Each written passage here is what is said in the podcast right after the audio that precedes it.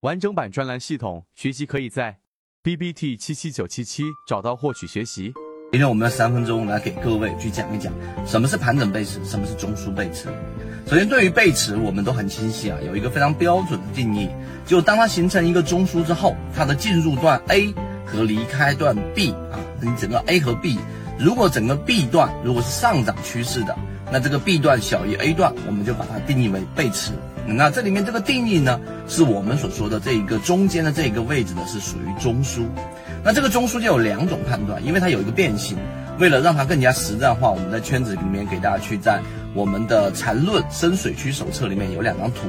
啊，这两张图大家可以翻出来看一看。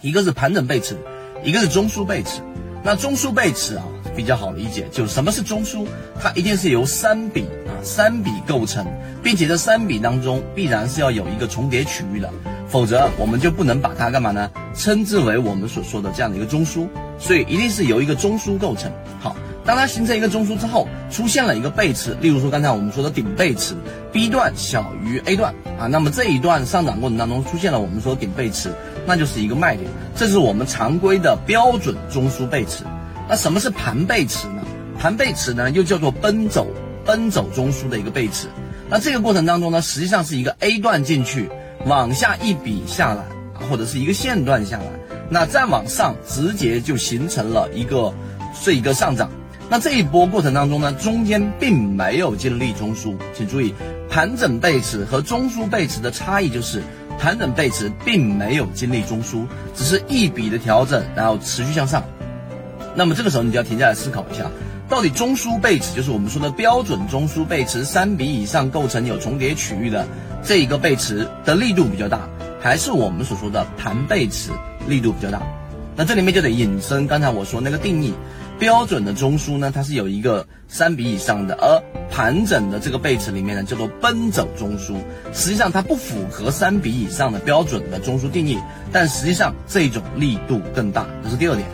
所以，当它出现一个盘背驰的过程当中呢，它就意味着一个标准，怎么标准呢？当一个个股，例如说我们说下跌趋势出现一个底背驰，对吧？那出现第一类型买点，第一类型买点出来一笔上去之后呢，它直接一笔下来，再往上，它并没有出现我们所说的这一种第三笔下来直接上去了，在小级别上哪怕出现背驰的这种第二类型买点。也就是我们在缠论中枢里面所这个专栏航线里面所提到第三点，第二类型买点和第三类型买点的重叠，它实际上奔走中枢盘背驰它的力度是最大的。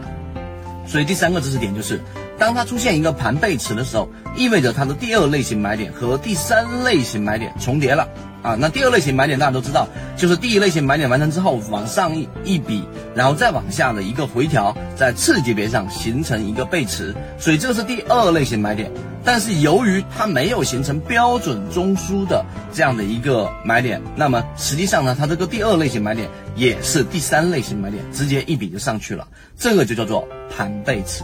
所以你理解刚才我讲的三点之后，实际上对于盘整背驰和中枢背驰就有非常清晰的定义了。为什么我们说引入它之后，它的实战性会更强？因为并不是所有的这一种上涨，它都必然形成一个中枢，尤其是在此级别的一个大级别上的中枢，它可能在小级别上形成了，但在大级别上它没有形成中枢，这个时候就出现了我们说的盘整背驰。以上就是我们对于盘整背驰和中枢背驰的一个给大家详细的一个说明。对，为什么我们说缠论它能够帮让我们的整个交易更加系统化，就是基于这两点：第一，它基于股价；第二，它是有非常清晰的数学化的标准分类。也只有这样，你在交易过程当中才能去这一种